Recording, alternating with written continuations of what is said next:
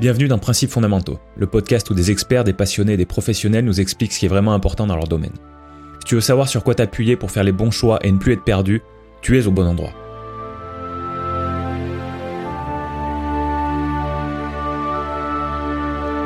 Bonjour chers auditeurs et bienvenue dans le premier épisode de Principes fondamentaux.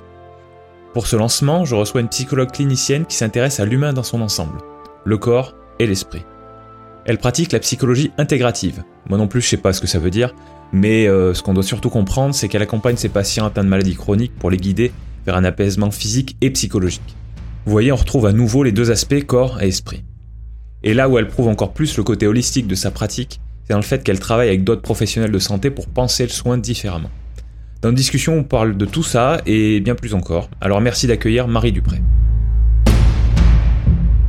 tu sais, euh, j'interviens dans un service de rhumatologie dans le cadre du CHU et dans un service d'ORL, mais euh, je me suis spécifiée dans les, tout ce qui est symptômes chroniques. Donc c'est tout ce qui est maladie chronique ou symptômes qui va s'installer et qui va durer. Et donc euh, nous, en fait, notre rôle, c'est du diagnostic parce qu'il y a beaucoup d'errance médicale dans ce domaine avec des gens qui ont. Euh, c'est-à-dire d'errance médicale Alors, on a beaucoup de gens qui viennent chez nous, qui nous parlent de plein de symptômes euh, distincts et qui n'ont jamais eu forcément de diagnostic commun. En fait, je vais te donner un exemple. On a des patients qui viennent chez nous en rhumato qui nous disent j'ai mal à l'articulation de la main, qui reviennent deux ans dire euh, j'ai une tendinite récurrentes et puis qui nous disent à côté de ça, euh, j'ai des plaques sur la peau.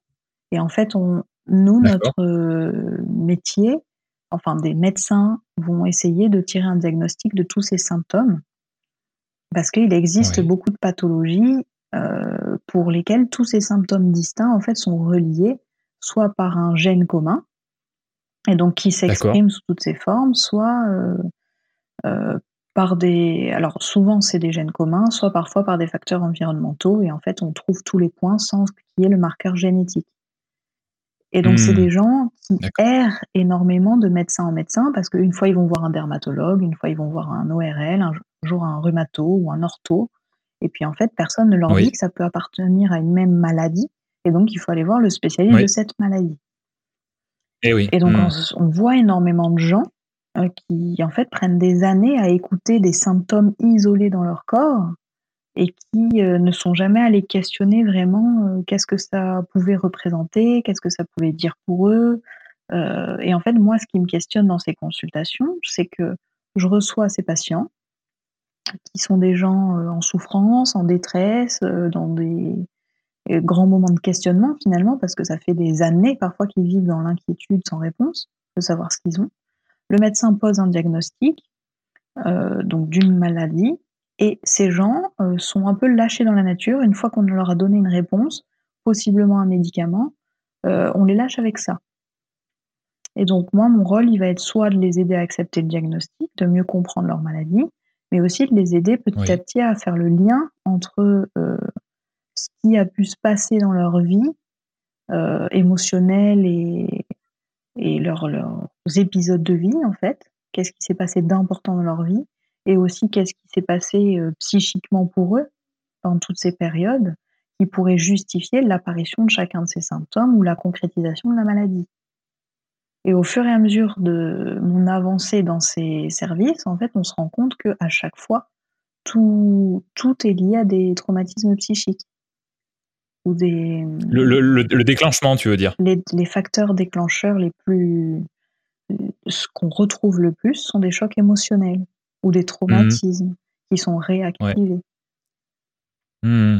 D'accord, d'accord. Donc donc il y, a une base qui est, tu le disais souvent génétique.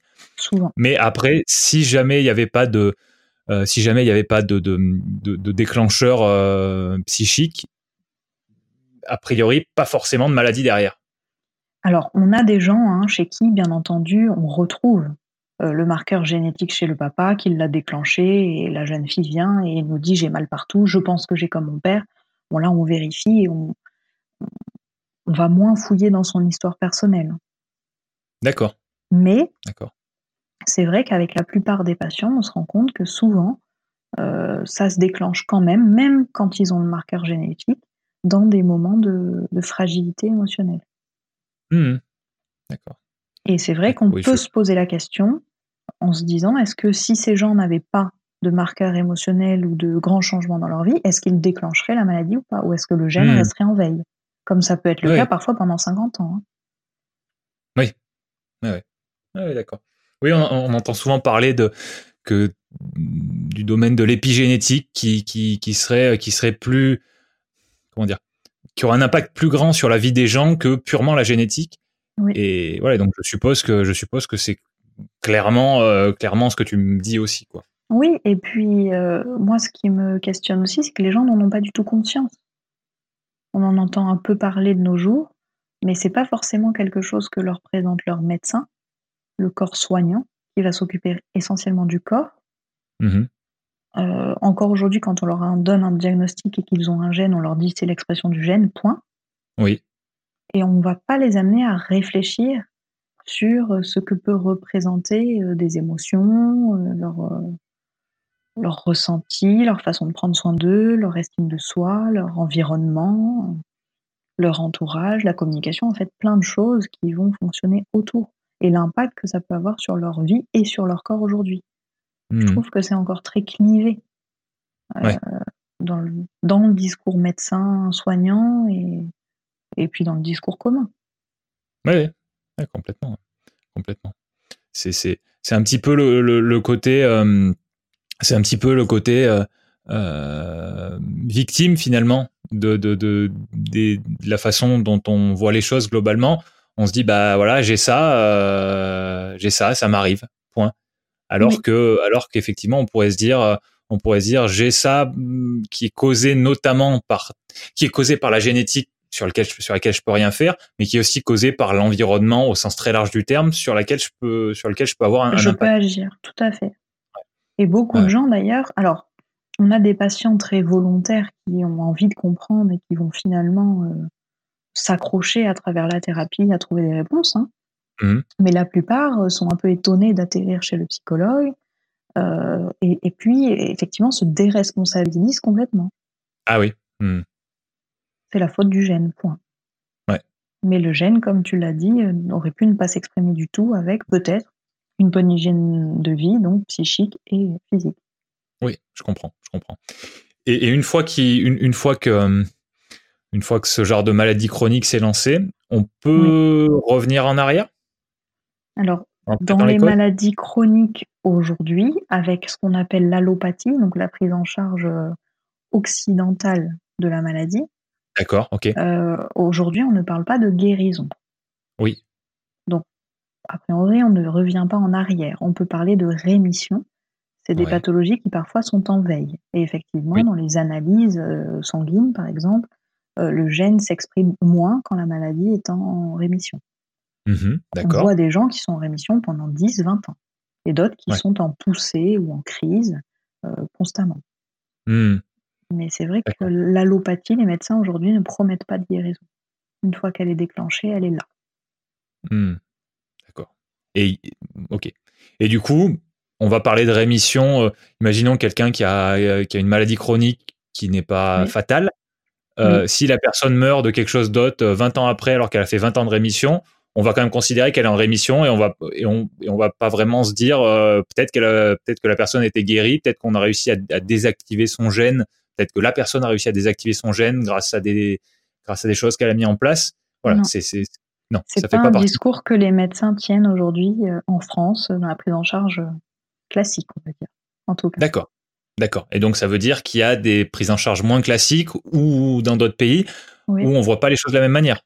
Tout à fait. Il y a des prises en charge qui sont dites aujourd'hui les méthodes alternatives de soins, dont on entend mmh. parler, comme par exemple une des plus connues aujourd'hui, l'acupuncture, qui est extraite de la médecine chinoise, où là, euh, eux sont totalement capables de dire que la maladie disparaît quand les marqueurs ne sont plus là et que la personne le vit bien et que, euh, effectivement, eux, ils travaillent sur des points, par exemple, du corps, euh, sur des.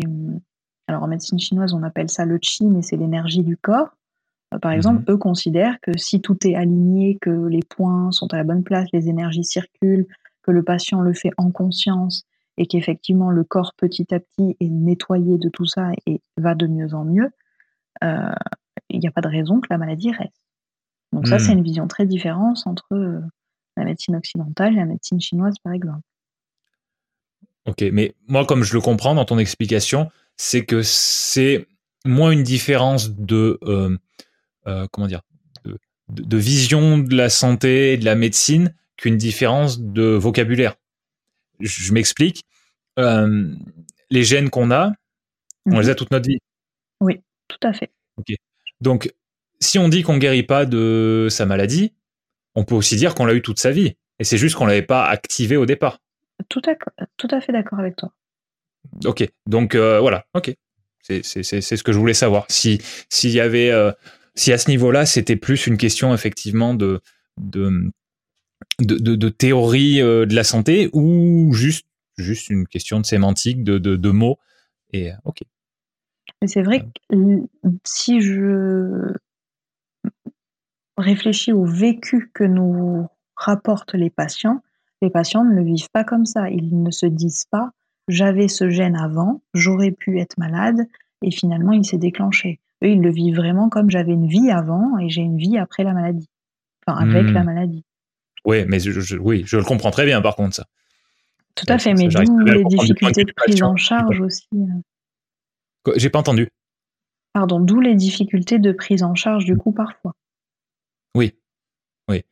Pour, pour vous tous ou surtout pour euh, les psychologues? Les difficultés de prise en charge Pour nous, pour vous tous. Ok. Ok, bon.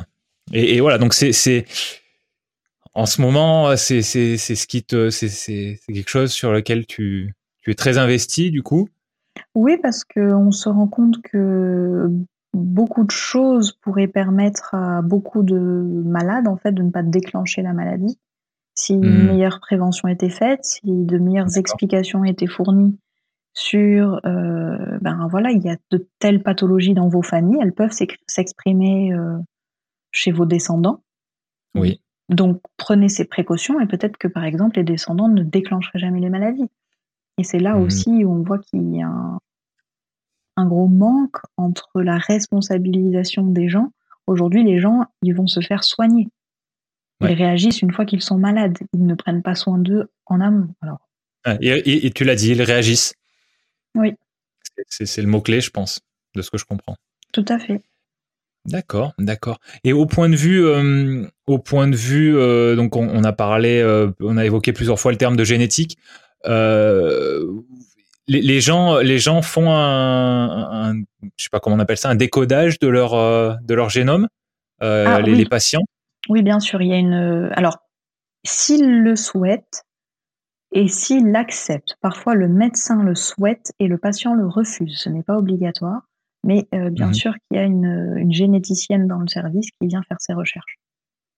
D'accord, d'accord. C'est parce que ça, je, sais que c'est un, domaine qui est en, qui est en pleine expansion. J'entends même souvent des, dans, dans, les podcasts euh, américains que j'écoute, euh, il y, a une, y, a une, y a une entreprise qui, qui propose de faire des, des voilà, de, de faire de savoir ce qu'on a en fait euh, dans nos gènes et, alors je sais pas à quel point c'est fiable parce qu'apparemment c'est pas très cher euh, bon je sais pas.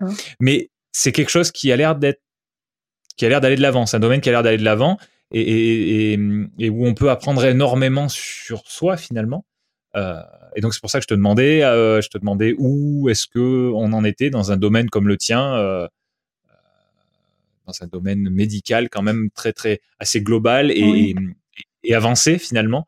Euh, d'accord. Donc donc donc c'est c'est quelque chose qui se fait et oui.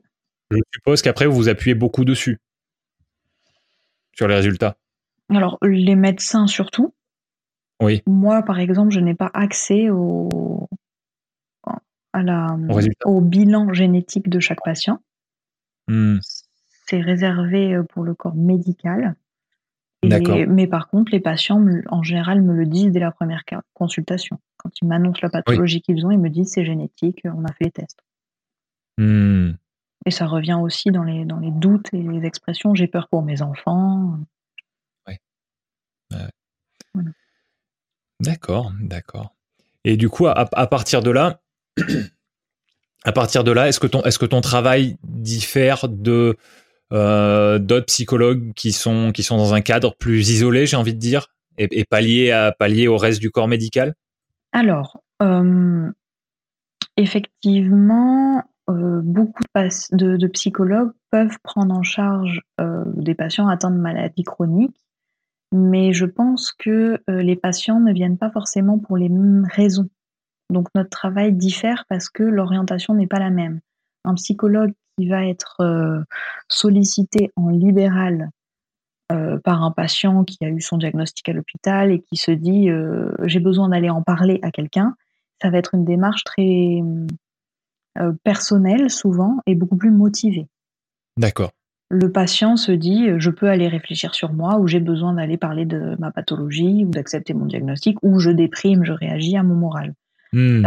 dans le cadre hospitalier interne au service où les maladies sont détectées, euh, les patients sont un peu poussés vers moi. Donc, mmh. ils atterrissent parfois un peu forcés. Et la démarche n'est pas du tout la même. Mmh. Donc, moi, en premier lieu, mon rôle est d'abord de euh, leur expliquer pourquoi le psychologue est utile dans l'équipe. Et c'est là où ça me questionne beaucoup en ce moment, c'est que aujourd'hui, ils arrivent chez moi, ils ne savent pas pourquoi. Ça veut dire que, et dans le discours médical et dans le discours institutionnel, la prévention et le psychisme n'est jamais relié au bien-être corporel ni aux soins. Mmh. Ouais. je vois ce que tu veux dire. les gens n'ont pas vraiment une vision d'ensemble, en fait. De, pas du tout. Du problème. Ils se disent, moi j'y suis allé pour mon mal de nos chronique, on m'annonce que j'ai une pathologie euh, rhumatismale inflammatoire, par exemple, je vais être sous traitement à vie en espérant que ça m'amène à la rémission. Et euh, ils se disent, mais qu'est-ce qu'elle va faire la psy avec mon dos? Ouais, je comprends. Voilà. Alors, moi, moi, je vais te dire, ce qui, ce, qui me, ce qui me plaît dans ce que tu me racontes, c'est que j'ai l'impression que dans un cadre hospitalier, euh, euh, comment dire, d'État, oui. Si, je peux dire comme ça, on, on, on va, vous commencez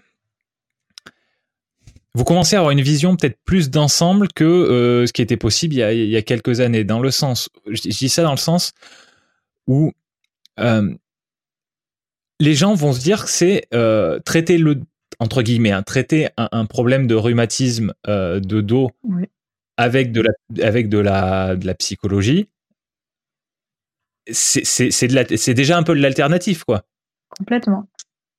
Voilà. Donc, moi, j'aime bien ça, parce que je vois une évolution, si tu veux. Je suis pas capable de juger c'est une bonne évolution, une mauvaise évolution. J'ai ma petite idée dessus, mais bon, avec un regard très extérieur.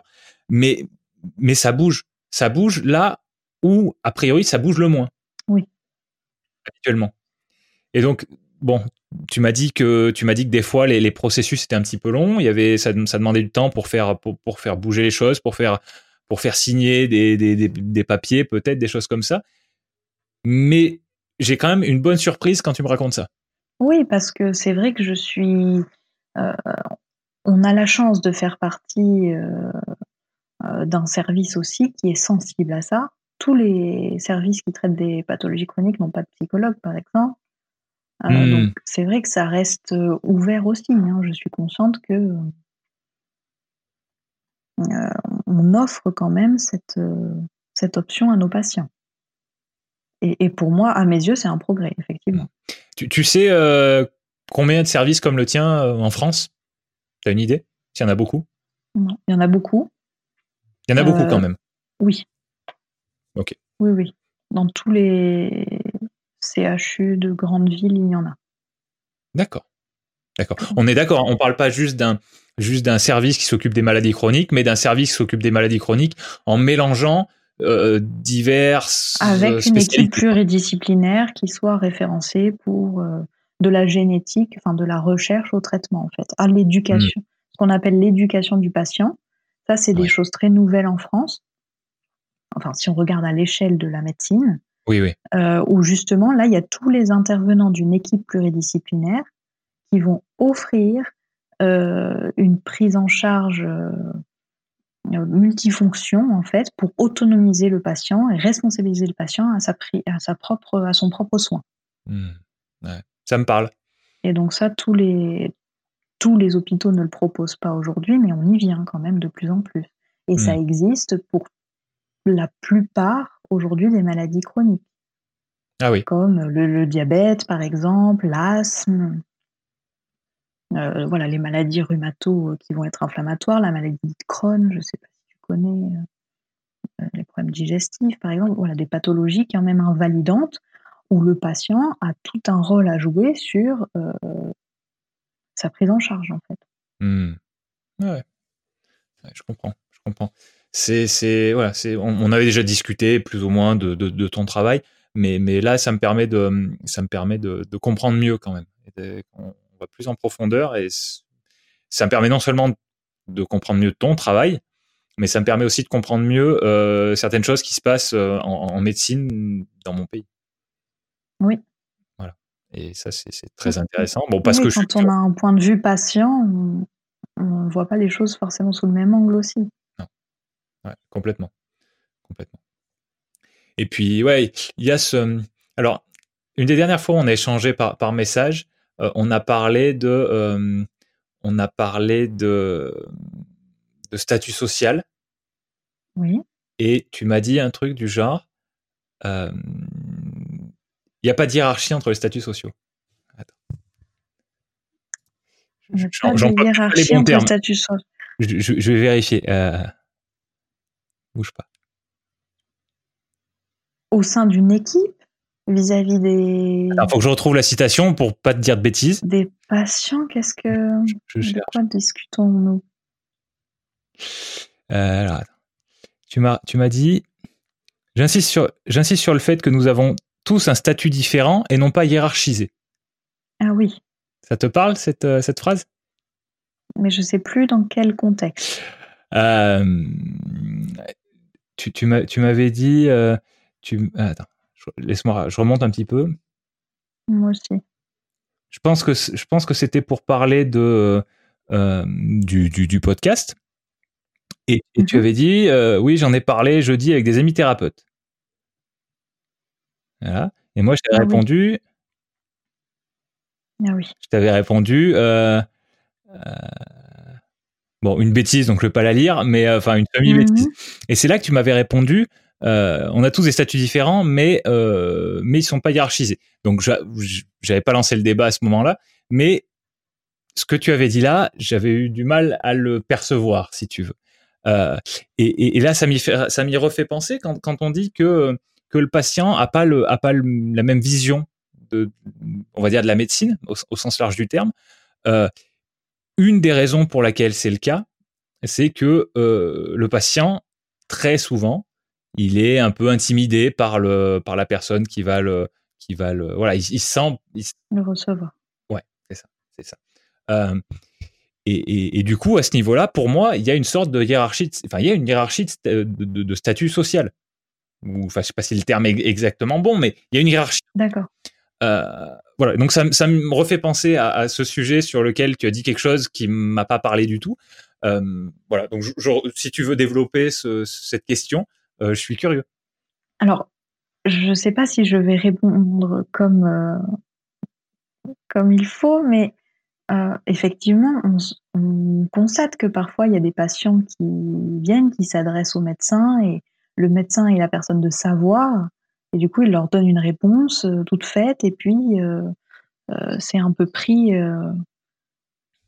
comme la réponse, ça ne veut ni contredire ni c'est comme ça, point. Oui. Disons. Elle n'est pas remise en question. C'est le médecin qui le dit, donc euh, c'est forcément vrai. Ouais. Je suis pas toujours d'accord. D'accord, d'accord. Parce que oui, quand il y a euh, des facteurs génétiques et qu'on ne peut pas se tromper, a priori, euh, le médecin a raison sur le diagnostic. Mais ce sur quoi il n'a pas complètement raison, pour moi, c'est euh, la façon de gérer une fois que la maladie est annoncée. Et ça, j'ai beaucoup de patients, par exemple, qui, euh, le médecin m'a dit de faire ce traitement, je le prends. Et moi, je les vois trois mois après, ils ont des nausées, ils ont des vertiges, ils supportent pas du tout leur traitement, mais c'est le traitement qui va les aider. Là, pour moi, c'est des choses où le médecin ne doit pas se positionner comme le tout sachant, parce qu'il n'autonomise pas le patient dans euh, sa prise en charge, dans son mieux-être. Le patient qui vient voir son médecin parce qu'il a eu une crise en deux ans de mal de dos, peut-être qu'il a un rhumatisme inflammatoire qui n'est pas grave. Peut-être qu'il va faire des petites crises euh, de trois semaines tous les deux ans. Et dans ce cas-là, c'est minime et parfois ça vaut pas le coup de prendre un traitement. Si c'est pour avoir, par le traitement, des nausées, des vertiges, plus de vie professionnelle, etc. Et c'est là où je trouve qu'il y a encore un manque de, responsabilisation euh, du patient parce que parfois c'est le maître mot, euh, ce qu'a dit le médecin est pris pour argent comptant et puis euh, on ne demande plus au patient de réfléchir comment il le vit, comment il le reçoit. Pareil, il y a des patients qui on leur annonce un diagnostic, une semaine après ils sont sous traitement à vie. Non. Moi je préfère que le patient vienne en discuter pendant trois mois avec moi et dans trois mois, il prendra un traitement que son corps acceptera parce que lui, il aura accepté psychiquement d'être malade, d'avoir besoin de ce traitement et qu'il le supportera beaucoup mieux.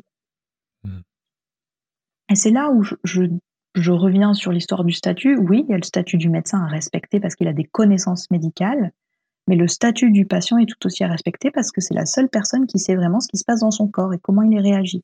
Ouais, je vois ce que tu veux dire. Mais bon, on sait très bien que si on fait des statistiques, euh, oui. s'il y a un désaccord entre, entre, entre un, patient et un médecin, euh, et, que, et, que, et que ça doit être tranché, enfin, ça doit être tranché entre les deux, si tu veux, euh, c'est voilà, c'est pas le client a toujours raison, mais c'est plus proche du médecin a toujours raison. Je suis d'accord, mais dans des services où il y a des équipes et où on sait que justement le fait de rendre le patient euh, autonome et acteur de sa prise en charge marche mieux, les médecins sont quand même beaucoup plus flexibles.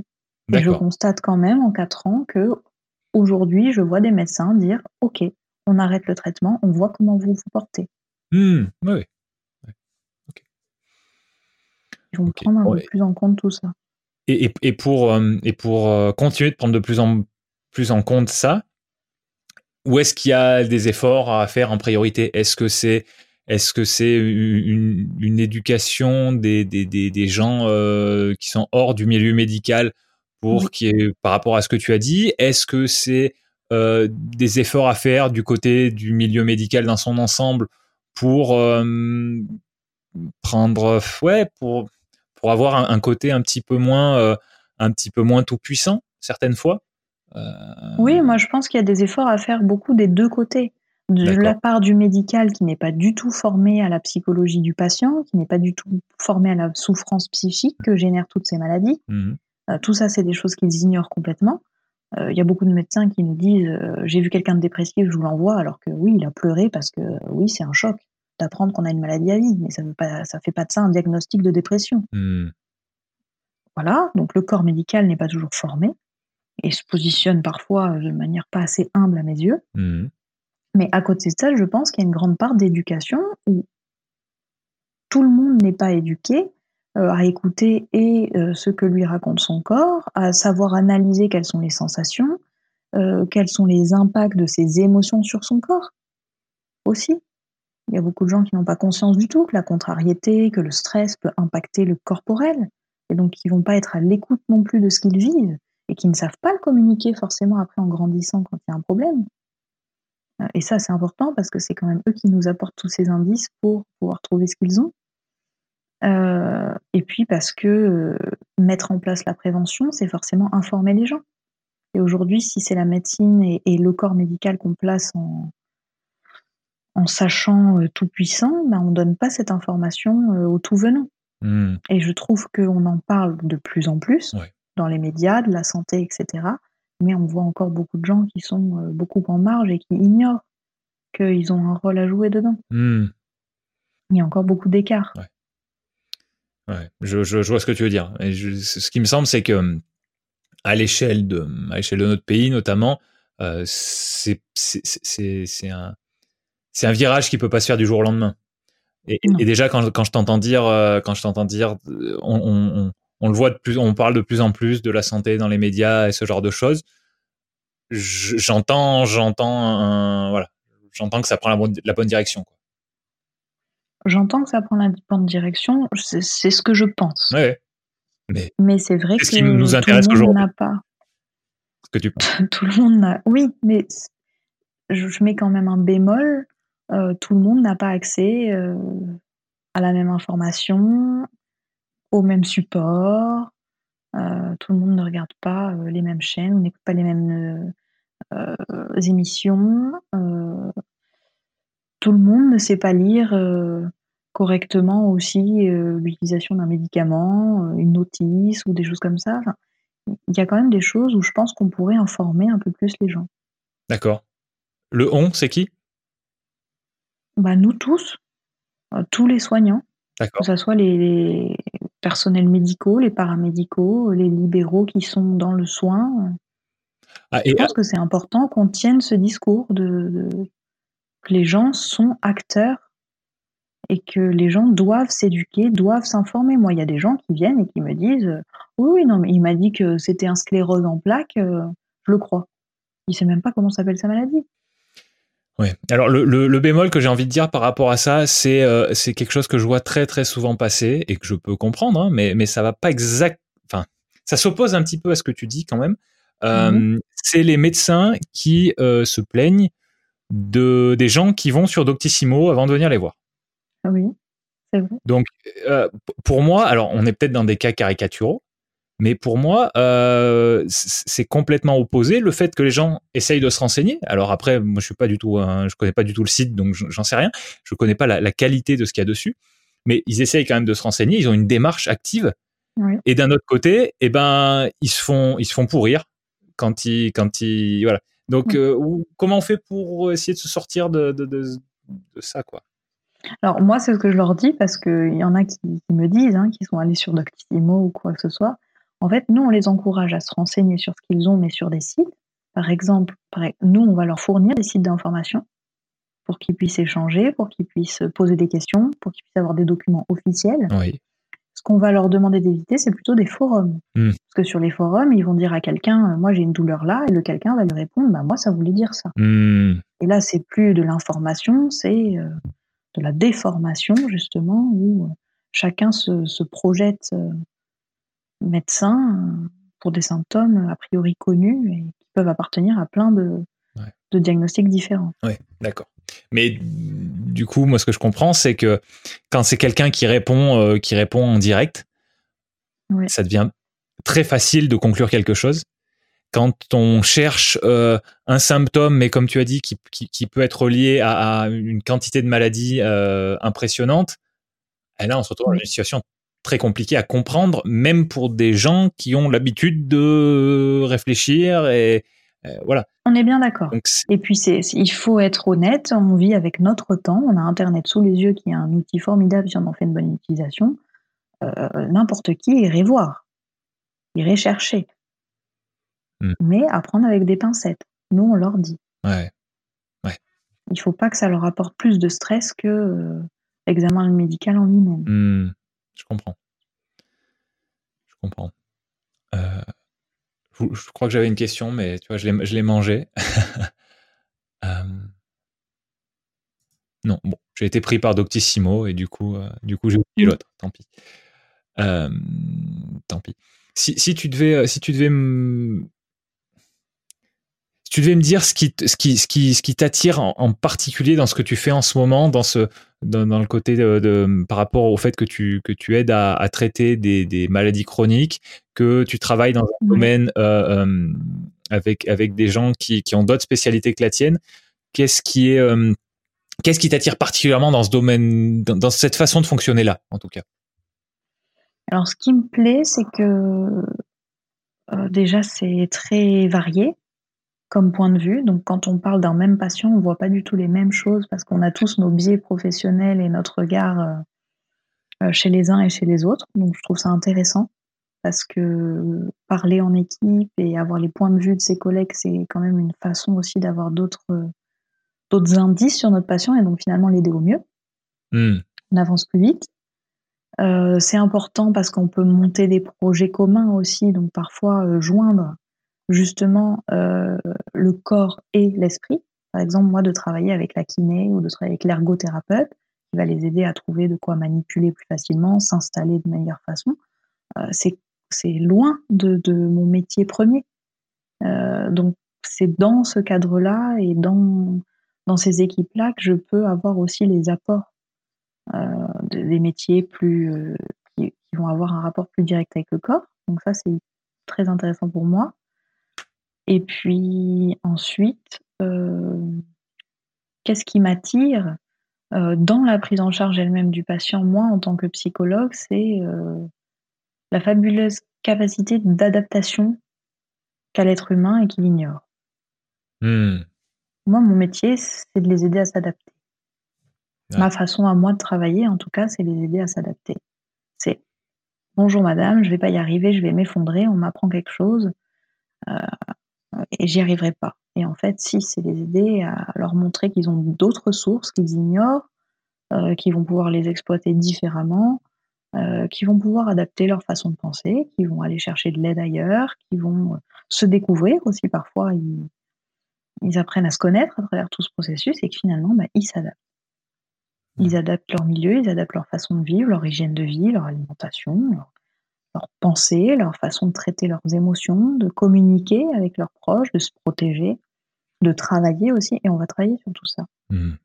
Et ce processus d'adaptation, bah, il est fabuleux parce qu'on voit des gens euh, se transformer. Et pour certains, j'ai pas peur de le dire, la maladie, elle est un peu euh, un petit bonus. Il y a des gens euh, qu'on voit éclore parce que c'est quand même la maladie qui les a amenés à faire ce travail sur eux-mêmes et finalement, ben, ils vont bien mieux. Ouais. je vois ce que tu veux dire. Ça a été un déclencheur de, de, bonnes choses. Ça a été une mauvaise chose qui a déclenché de bonnes choses. C'est ça. Ouais, je, je, je, comprends, je comprends, ça me parle bien. Et euh, alors moi, je suis complètement d'accord avec toi sur le sur le concept euh, sur le concept de, de, de changer dans le sens d'évoluer, de d'essayer de, s'améliorer. Euh, j'entends des gens des fois me dire oui non mais moi je suis moi-même j'ai pas envie de j'ai pas envie de changer tu, tu, entends ce genre de qu'est-ce que j'en pense? Oui je l'entends. Ouais tu l'entends aussi. Alors dans une consultation générale oui je l'entends. Après face à la maladie c'est souvent j'ai pas envie c'est la maladie qui m'impose de changer et j'ai pas envie. C'est des gens qui n'ont pas encore fait leur deuil de leur vie d'avant. Mmh. Qui ne sont pas encore dans la phase d'adaptation, qui sont juste dans la phase d'acceptation. qu'est-ce qui m'arrive? Qu'est-ce qui se passe? Et après, on peut se demander bah, qu'est-ce que j'en fais et comment je m'adapte. Mmh. Donc, c'est plusieurs étapes. Mais oui, on l'entend. Il y a des gens qui n'ont pas envie de changer. Mais c'est rarement les gens qui viennent chez moi. D'accord. D'accord. Je vois ce que tu veux dire. Qu'est-ce que tu euh, dans, le dans le fait de traiter la maladie chronique Qu'est-ce qui J'ai une question très naïve encore, mais euh, est-ce que est-ce que les psychologues, de manière générale, ils s'adressent pas souvent, euh, ils essaient pas de d'aider les patients à, à, passer des choses qu'ils ont enfouies depuis longtemps et finalement qui ont un impact chronique sur eux? Donc toi, j'ai bien compris ce que c'était la maladie chronique physique, j'ai envie de dire. Euh, mm. Est-ce que, est que les psychologues, de manière générale, leur, leur, leur métier, c'est pas de s'adresser justement aux chroniques, contrairement à, quand on va voir son médecin généraliste qu'on a une grippe, c'est pas du chronique. Tout à fait. Quand on va voir son, quand on va voir son psychologue, parce que parce que on se sent pas forcément bien mentalement ou parce que j'ai l'impression que c'est plutôt des choses de long terme, en tout cas. Chronique, je sais pas si c'est le bon terme, mais au moins de long terme. Donc euh, ma, question, c'est ça, c'est euh, finalement, est-ce que euh, est-ce que le côté chronique des traitements, enfin des traitements, des, pas des traitements, mais quand on va voir un psychologue, je sais pas comment on appelle ça, est-ce que finalement ça, ça vous vous regroupe pas un petit peu tous contrairement à d'autres milieux médicaux où des fois on s'adresse à des choses vraiment ponctuelles? Alors, dans le milieu médical, effectivement, dans les services où on traite des pathologies chroniques, c'est vrai que c'est fréquent qu'il y ait des psychologues. Parce que ça va être sur le long cours. Donc, on sait aussi que les ressources physiques sont amoindries et que du coup, les ressources psychiques, logiquement, s'amoindrissent avec le temps. Hmm. Donc, c'est aussi souvent dans ces cadres-là qu'il y a des psychologues. Après, dans une consultation en ville, le psychologue, il n'est pas forcément du tout amené à parler de maladie. Oui, ok, ça c'est clair. Le métier de psychologue, c'est le soutien psychologique, la problématique psychologique. Ça peut ne rien avoir avec le corps, ne rien avoir à voir avec le corps physique. Ah, euh, donc tu sépares le côté, mm, le, mot maladie et, enfin, tu, le mot maladie, tu l'attaches au corps physique? Non, il y a des maladies psychiques. D'accord, ok. Mais ce que je veux dire, c'est qu'il y a des gens qui viennent nous voir en ville et qui nous disent euh, euh, je ne vais pas bien en ce moment, j'ai pas le moral. Le déclencheur n'est pas forcément l'apparition d'une maladie physique. Oui, c'est très clair. C'est très clair. Moi, je, parlais sur le côté chronique, finalement. Oui, oui sur l'aspect chronique, effectivement. D'accord. Après, les consultations du psychologue euh, regroupent beaucoup de, de maladies ou de troubles psychiques quand même avant tout. Hein. Les gens viennent consulter pour de l'anxiété, pour des symptômes dépressifs, pour des traumatismes psychologiques. Hmm. Ouais, c'est très clair. Clair. donc, bon, tu as, as sûrement un peu répondu déjà à cette question, mais j'ai quand même te la poser. Qu'ont tendance à, penser les, les gens connaissent pas, euh, qui connaissent pas ce, ce, ce, on va dire ce, ce, qui comprennent pas vraiment ce que c'est qu'une maladie chronique et ce qui peut se cacher dessous. Euh, qu'est-ce qu'ils ont tendance à penser euh, quand ils connaissent pas, quand et, ils entendent. Ah, je vais refaire, je vais refaire ma phrase. Qu'est-ce qu'ils ont tendance à penser de faux dans ton domaine finalement? C'est ça ma question. Ah bah, vous n'allez pas pouvoir m'aider parce que ça concerne mon corps. Ok. Ok. On va pas pouvoir changer mes gènes. Ce genre de phrase. Ça, c'est le premier abord. Uh-huh. Le deuxième abord, c'est euh, on m'envoie chez le psy parce que je suis fou. Alors ça, c'est un cliché, mais c'est quand même ce que beaucoup de gens croient dans les maladies chroniques parce que comme il y a beaucoup d'errance médicale, beaucoup de gens les traitent comme des symptômes isolés et ne prennent pas en compte le fait qu'il y a vraiment une souffrance générale et que le corps exprime une maladie. Euh, mhm. c'est des gens qui ont entendu pendant dix ans, vous avez pas mal, mais vous inquiétez pas, ça va passer. Et beaucoup de médecins encore font le raccourci, c'est dans votre tête, vous exagérez, vous n'êtes pas tolérant à la douleur, euh, ou alors vous êtes un peu folle. Donc beaucoup de gens aussi se disent, ok, là on m'a trouvé une maladie, mais on croit toujours que je suis folle et on croit toujours que cette maladie est dans ma tête. Ah. Donc c'est là où il est très important de les situer et de leur dire non, vous avez une pathologie chronique qui va affecter votre morale. Moi, je suis là juste pour voir si vous avez besoin d'un soutien moral ou pas. Hmm. D'accord. Mais beaucoup de gens viennent avec cette idée fausse quand même. Hein. ouais, je vois ce que tu veux dire.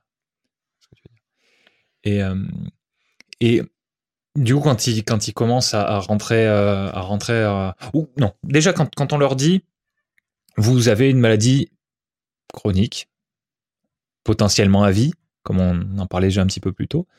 Euh, sur quoi est-ce qu'ils peuvent s'appuyer à ce moment-là? Est-ce que, est-ce que, euh, est-ce qu'il y a une, une, façon de, de, de, réagir qui est plus saine qu'une autre? Je dirais une façon de réagir. Ok. Le plus dangereux, c'est les gens qui ne font rien, qui sont dans le déni total et qui ne vont ni aller chez le médecin, ni se renseigner, ni informer autour d'eux, ni changer leur mode de vie, ni prendre de médicaments, ni qui n'agissent pas. C'est les gens dans le déni, mais les gens qui réagissent, il n'y a pas de bonne façon de réagir. Il y a des gens qui vont euh, casser mon bureau, il y a des gens qui vont s'effondrer en larmes, il y a des gens qui vont appeler leurs proches. On a vu toutes les réactions. Ah L'important, c'est qu'ils expriment. Et ça veut dire qu'ils ont entendu et ça veut dire que la phase de digestion est en marche. Donc, quelqu'un qui entend Enfin, lui, il sait qu'il a, il sait qu'il a compris, mais il réagit pas de manière euh, extérieure.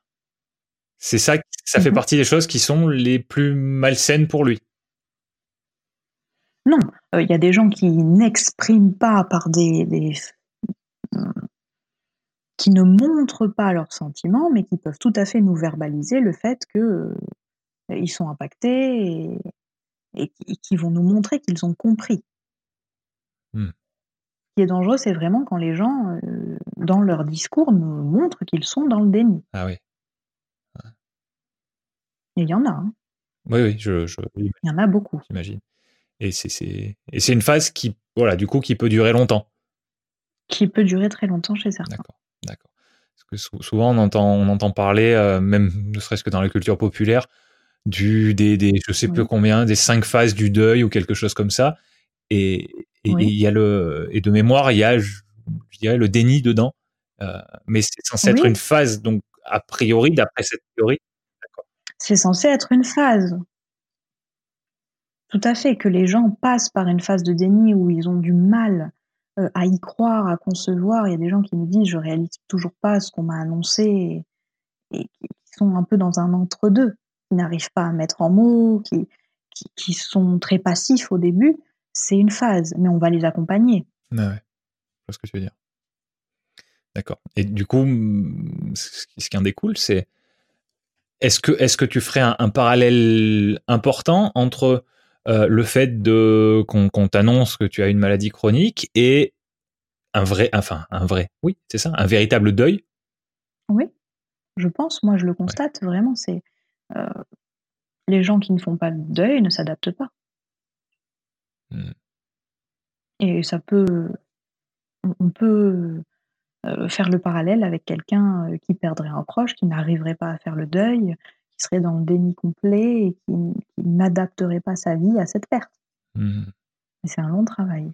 Et le faire accompagner, c'est le faire plus en douceur et parfois plus rapidement. Ouais. Je vois. Oui, c'est important de c'est important de pas y passer euh, sa vie et de et de pas être trop secoué dans parce qu'on a déjà assez de assez de soucis comme ça à ce moment-là. Assez de soucis, tout à fait. Et encore une fois, il y a plein de gens qui le feront sans avoir recours à un professionnel. Oui, oui, oui. Il y a des gens qui sont suffisamment entourés, qui vont verbaliser, qui vont lire, se renseigner, faire par eux-mêmes et qui ne viendront jamais à nos consultations pluridisciplinaires et qui iront bien. Hmm. C'est très clair, c'est très clair. Et justement, c'est ces gens-là qui vont euh, qui vont essayer de s'en sortir eux-mêmes par par pur choix ou ou, par, ou par manque de, de, connaissances d'alternatives. Euh, est-ce que tu as, donc c'est un terme, quelque chose de très général, mais est-ce que tu as une ressource à, conseiller, euh, une ou plusieurs ressources à conseiller aux gens qui, euh, qui se retrouvent dans une situation où ils découvrent qu'ils ont une, maladie chronique. Donc effectivement, je comprends bien qu'il y a des grosses différences entre les maladies, euh, mais est-ce qu'il y a quelque chose, est-ce qu'il y a quelque chose sur sur euh, que les gens peuvent lire euh, ou je sais pas moi, donc lire un livre, un site internet ou voir une chaîne YouTube ou un podcast sur ce sur ce domaine de la maladie chronique qui, qui regrouperait peut-être des choses qui sont similaires, quelle que soit la maladie. Alors, c'est vrai que moi, indépendamment à chacun, je leur donne souvent des lectures. D'accord.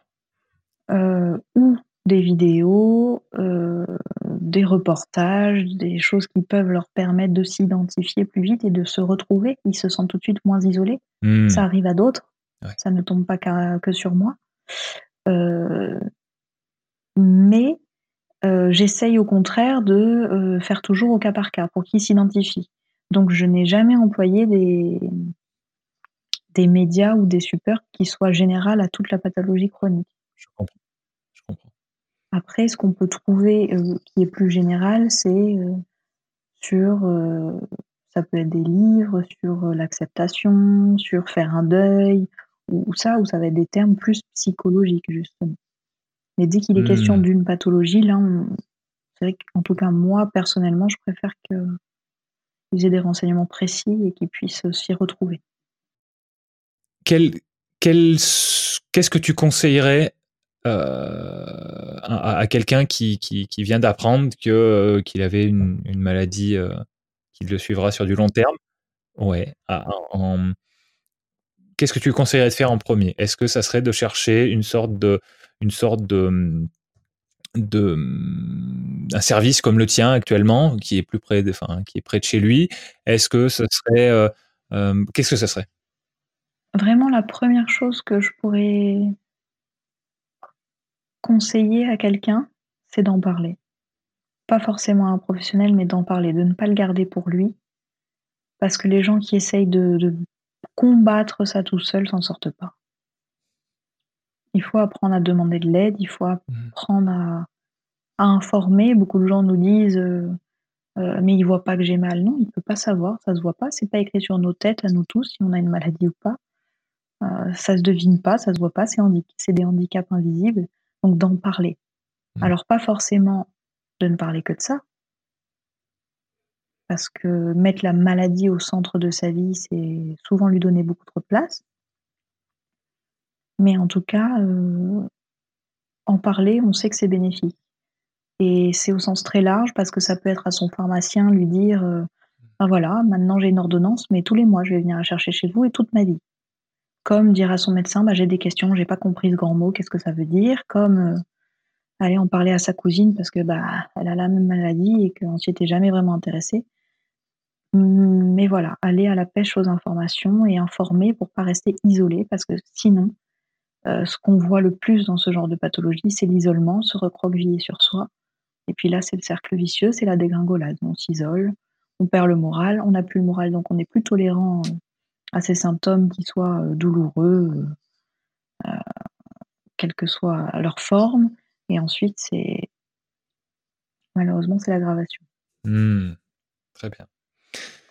Très bien. Est-ce que, hum, par rapport à, tout ce dont on a parlé, est-ce qu'en est-ce qu'en une phrase, tu pourrais nous dire ce que tu aimerais vraiment qu'on retienne absolument de, de, de, cet épisode qui, qui, est un petit peu long? Donc, on a, a, il y a eu pas mal de questions. Tu t'as donné beaucoup de réponses. Est-ce que tu, est-ce qu'il y a un truc vraiment, tu veux pas qu'on passe à côté, tu veux qu'on le retienne? J'aimerais que les gens apprennent à être à l'écoute de leur corps. Quand leur corps leur envoie un message, c'est pas pour rien. Et si on apprenait tous à écouter les messages, on saurait peut-être euh, faire plus attention à nous, prévenir davantage et ne pas déclencher euh, des messages qui nous arrêtent sur place. Une maladie chronique, c'est euh, c'est trop tard ma cocotte, il fallait t'arrêter avant, maintenant c'est moi qui t'arrête. Et tous les gens nous disent si j'avais écouté les petites alertes. Donc j'aimerais que les gens apprennent à s'écouter. Ok. Ok, c'est d'accord, c'est retenu, c'est retenu. Est-ce que je peux, est-ce que je peux quand même enchaîner sur, sur par rapport à ça, à ça? Bien sûr. Comment on s'écoute?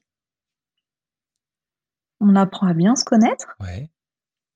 On se regarde, on se respecte, on s'aime si possible, on s'estime, on prend soin de soi. C'est-à-dire, on ne va pas toujours euh, au bout de ses limites. Euh, on tire pas toujours sur la corde, on fait pas toujours plus pour les autres, on s'oublie pas dans l'équation. C'est le toujours qui est, qui est, qui est important? Dans, dans, dans, tes différentes phrases, on on, on, on, va pas toujours au bout de ses limites. Est-ce qu'il y, est y, a un équilibre à trouver euh, ici aussi? Un équilibre, tout à fait. On peut se dépasser, les grands sportifs, ils vont se dépasser sur euh, une compétition sportive. Mais les grands sportifs, dans les coulisses, ils ont un kiné, ils ont un masseur, euh, ils ont un psy, ils ont un coach. Ils, prennent soin d'eux. Et puis ils s'étirent, ils font des échauffements, ils se préparent. Et puis après, ils, pareil, et, après la compétition aussi. On les voit pas juste se dépasser. Ah c'est très clair. Donc il faut cet mmh. équilibre. Mmh. Et, et, quand on quand on entend un message qui vient de l'intérieur, on va dire, qu'est-ce qu'on en fait? On, mhm. essaye d'aller voir quelqu'un, mais sans forcément savoir vers qui se tourner. C'est, à ce moment-là, avant la maladie chronique, avant, voilà, quand on entend, euh, comme tu disais tout à l'heure, euh, euh, que beaucoup de gens me disaient si seulement je m'étais écouté, si seulement j'avais écouté mon corps ou. Alors, ça dépend. Je veux pas que, en m'écoutant, les gens se disent mon Dieu, je ne m'écoute pas assez, et puis devenir hypochondriaque. C'est pas du tout le but. Je comprends bien. Chaque alerte n'est pas euh, signal d'alarme euh, à aller chez les pompiers. Mais euh, c'est vrai que quelqu'un qui me dit par exemple la maladie chronique qui est l'hyperacousie. L'hyperacousie, c'est les gens qui entendent tout euh, très fort et donc ça leur fait extrêmement mal aux oreilles. Hmm. D'accord? Ils ont une audition qui est surdéveloppée, ils sont hypersensibles. Donc il y a des gens, euh, une cuillère dans une assiette, c'est une crise pendant des mois. L'inflammation de l'oreille. Donc après, c'est silence obligatoire. Alors là, je, vous parle d'un cas euh, extrême, mais et c'est des gens qui nous disent j'ai été sensible toute ma vie, j'ai jamais aimé le son fort chez moi, j'ai jamais supporté d'aller euh, danser avec des baffles, etc. Et qui n'ont jamais mis des bouchons. Ouais. Quand on est sensible, on sait qu'on a des maux de tête, mais qu'on n'a pas de symptômes aux oreilles, on peut se dire si je suis sensible et qu'à chaque fois j'ai des maux de tête, je sors moins, ou je vais dans des milieux moins bruyants, ou j'achète des bouchons de prévention on peut se dire attention, je sais que ma fragilité, elle est là. Il y a des gens qui vous croiseront toute leur vie et qui vous diront toute ma vie, dès que je suis stressé, c'est le digestif. Bon, si c'est toujours le digestif qui flanche, on fait à côté, on fait attention. du coup, on fait, attention euh, en essayant d'être moins stressé, en, mangeant différemment, en mixant tout ça? En mixant tout ça, si on peut. Bah, en mixant tout ça, si on peut, c'est-à-dire euh, être attentif dans son alimentation, qu'est-ce qui peut générer, par exemple, des problèmes digestifs, qu'est-ce qui peut favoriser euh, des, troubles et un inconfort, euh, à quelle émotion c'est relié? D'accord? Il y a des gens, c'est dès qu'ils sont tristes, ils ont le ventre complètement noué, ils perdent l'appétit. Il y en a d'autres, c'est la boule au ventre et qui vont avoir des nausées parce qu'ils stressent. Déjà, savoir à quelle émotion c'est relié, c'est peut-être aller travailler ensuite sur cette émotion. Hmm. Donc, c'est aussi un travail d'identification, de, repérer ce qui se passe en soi. Et ça, peu de gens le font spontanément. Bien. Bah, tu, nous donnes du boulot, mais, mais c'est bien parce que, parce que on, sait, euh, on sait à quoi faire attention. Et c'est, je pense que c'est le principal. Euh, l'autre jour, je me disais, j'ai en, tête un, article euh, dont le titre serait quelque chose du genre euh, Le pire, c'est de ne pas savoir ce qu'on ne sait pas. Donc, j'ai l'impression que même si évidemment on n'a pas, on peut pas répondre à des questions spécifiques mm-hmm. dans l'échange qu'on a, au moins, au moins ce qu'on fait, c'est que on commence déjà à, dire, tu commences à montrer euh, ce sur quoi il faut se renseigner et ce à quoi il faut faire attention. Et c'est la première étape. Oui. C'est la première étape et je, suis content qu'on ait cette discussion et qu'elle soit enregistrée parce que parce que voilà, je, personnellement, je suis pas forcément tout le temps conscient de ce, de ce que tu viens de nous dire et je pense pas être le pire cas. Bien sûr. Donc je pense que c'est important. C'est important d'avoir cette discussion et que, et que, et que d'autres personnes puissent, puissent, puissent l'écouter et, se, et, se et commencer à se poser les, des questions importantes. Oui. Oui, oui, c'est des, des, questions importantes qui nous touchent tous. Et par exemple, euh, quelque chose qui marche très bien et qui est visible, c'est auprès des enfants. Les enfants, quand on, ils voient un adulte pleurer, parce qu'un adulte a mal, ou râler, ou crier, il voit un petit garçon qui voit son papa crier et gesticuler à chaque fois qu'il se fait mal, ben, quand il va avoir mal, il y a aussi cette affaire de mimétisme. Il va pleurer, gesticuler. Si on prend le temps de demander à un enfant, qu'est-ce que tu as? Qu'est-ce que tu ressens? Qu'est-ce que ça fait dans ton corps? T'as des fourmis à la tête, t'as la tête qui tourne, tu vois tout blanc? T'as envie de vomir parce que t'es cogné la tête? Ou c'est juste une petite bosse, c'est la peau qui est rouge? Essayez de mettre des mots sur ce que ressentent les enfants. Ben, ça fait des adultes beaucoup plus à l'écoute. Un enfant, il sait faire ça si on lui demande d'être attentif. Ouais. d'accord, d'accord. C'est ça aussi, s'écouter. Ah. Donc toujours, toujours la, même question qui revient, la question de l'éducation finalement. Oui, je pense que ça passe beaucoup par ça, bien sûr. d'accord. Ben, ça me parle. Ça me parle et d'autant plus que que ce podcast, c'est finalement c'est ça son but. Euh, son but à ce podcast, c'est que c'est que je pose des questions euh, d'ignorants, de naïfs, parce que je parce que même si je suis très curieux, je suis euh, principalement euh, comme ça. Euh, et, dans un but de dans un but de,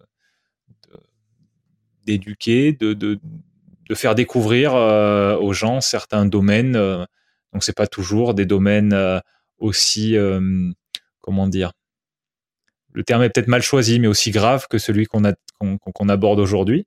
Euh, la dernière fois, on a parlé de, du thé. Voilà, c'était le sujet. Donc, ça n'a pas forcément le même, le même impact.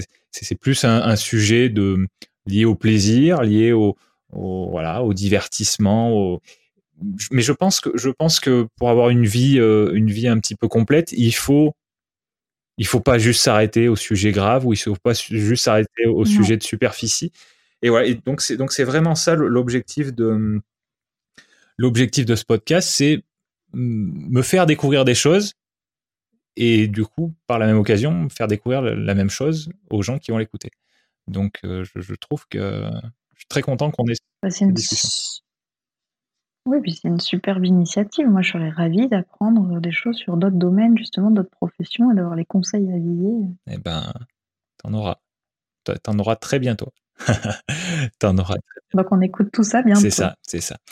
Qu'est-ce que, euh, qu'est-ce que les gens qui écoutent, ou moi d'ailleurs, qu'est-ce qu'on peut faire pour, pour toi ou pour ou par rapport à ce domaine-là dont, dont, on parle depuis, euh, depuis un petit moment? Est-ce qu'il y a, est-ce qu'il y a, est-ce qu'il y a quelque chose qu'on peut faire? Est-ce qu'on peut Je sais que tu, je sais que tu écris, que tu partages des, des, des articles euh, des fois. Euh, mm-hmm. On peut. Qu'est-ce, voilà, qu'est-ce que tu aimerais qu'on fasse qui servira soit toi directement et ça serait très intéressant, soit, euh, soit, soit t'es, soit t'es tes patients au sens, au sens très, très large du terme, pas forcément tes patients à toi, mais le type de patient mm. que tu que tu as l'habitude de avec lesquels tu as l'habitude de travailler et du coup, euh, voilà, je suppose que tu as une, sorte d'attachement après euh, à certains groupes de personnes parce que tu, as côtoyé des gens qui se ressemblaient. Donc ma question c'est ça, qu'est-ce qu'on qu'est-ce qu'on peut faire? Alors je ne sais pas, je n'y avais pas réfléchi. Euh, mais simplement en parler pour que la psychologie, la maladie, toutes ces choses-là soient pas un sujet tabou, comme il a pu être pendant tellement longtemps. D'accord. Donc en parler, partager, partager ce podcast éventuellement? Donc ce que tu fais, en fait, c'est parfait. eh ben c'est super, c'est super. Et, dernière question, euh, comment est-ce qu'on peut te contacter si on veut échanger avec toi sur ce sujet-là? Euh, Est-ce que ta page Facebook c'est le c'est le bon euh, oui, ton site internet, ta page, qu'est-ce que qu'est-ce qu'il en est? Qu'est-ce que tu préfères? Euh, Ma page Facebook, elle est alimentée sur les sujets euh, qui me tiennent à cœur, donc euh, et elle est, elle est, plus active et en direct, donc effectivement, ça peut être une bonne façon pour communiquer et poser des questions. Et partager aussi les points de vue, bien entendu. Hmm. Ok, ok. Est-ce que tu peux nous donner son, son nom à ta page Facebook? Et Oui, elle s'appelle. Vas-y. Elle s'appelle Marie Dupré, psychologue clinicienne. Super. Donc je mettrai ça dans les, je mettrai le lien dans les dans les notes de l'épisode euh, sur euh, sur mon site. Donc pour les gens qui pour les gens qui veulent euh, être sûrs de, de te trouver, même si en tapant les mots que tu as dit, je pense qu'il y aura pas de souci. Mais voilà, il y aura aussi le lien en direct. D'accord. Merci. Voilà. Ben non, mais c'est moi, c'est moi. Autre chose que qu'on n'a pas abordé qui te tu te dis où ça, ça on l'a loupé et c'est important Oh non, je crois qu'on a abordé beaucoup de choses aujourd'hui. Pour une introduction à tout ça, ça me paraît bien. Bon, super. Bah Marie, je te remercie pour ton ah, temps. Euh, ton temps, ton énergie, ton calme, tes explications euh, euh, détaillées. voilà. Et puis, puis pour, pour, pour, nos échanges depuis, depuis quelques années maintenant, donc ça c'est plus personnel. Euh, le reste, c'est à, à, mon nom et au nom de, de, de ceux qui vont écouter. Mais, euh, mais voilà, c'est important, c'est important d'avoir des, je pense, c'est important d'avoir des gens dans son entourage comme toi qui sont capables d'expliquer les choses euh, en détail, calmement, euh, voilà, et qui sont enthousiastes euh, à le faire, qui aiment, qui, qui, aiment le faire. Donc voilà, merci, merci pour ça. Et puis encore merci d'avoir d'avoir fait partie de mes, de mes premiers invités pour le podcast. J'espère que tu seras loin d'être la dernière et éventuellement que tu seras aussi à nouveau là. On en reparlera et voilà. Bah, ça fait un grand plaisir pour moi et puis bah, merci à toi surtout pour tes projets et de nous faire partager tout ça, de regrouper toutes ces disciplines parce que c'est rare. Ouais. C'est pas dur pour moi parce que c'est là où je prends beaucoup de plaisir à discuter avec des gens différents. Et voilà, je, je dans un sens, j'aime pas trop la spécialisation en fait, la, la spécialisation absolue. Euh, je comprends que c'est important d'avoir une spécialité, d'avoir d'avoir une, une, compétence ou, voilà plusieurs à mettre au service de la société où on est très très bon. Ça c'est très mmh. clair. Mais mais moi j'aime beaucoup le côté pluridisciplinaire. Donc ça c'est un sujet que tu as dont, dont tu as parlé. Mmh. Et, et, et j'ai une, une grande curiosité. Euh, donc euh, voilà. Donc c'est vrai que moi, enfin, c'est pas dur pour moi. Le, la, la véritable innovation, c'est que j'enregistre ces discussions. D'accord. Mais voilà. Mais c'est ce que j'aime faire, donc aucun problème. C'est voilà. J'y prends du plaisir, donc c'est tout ce qui. Enfin, c'est une base suffisante dans mon cas. Parfait. Chouette. que ça continue. Eh ben, croisons les doigts et on va faire ce qu'il faut.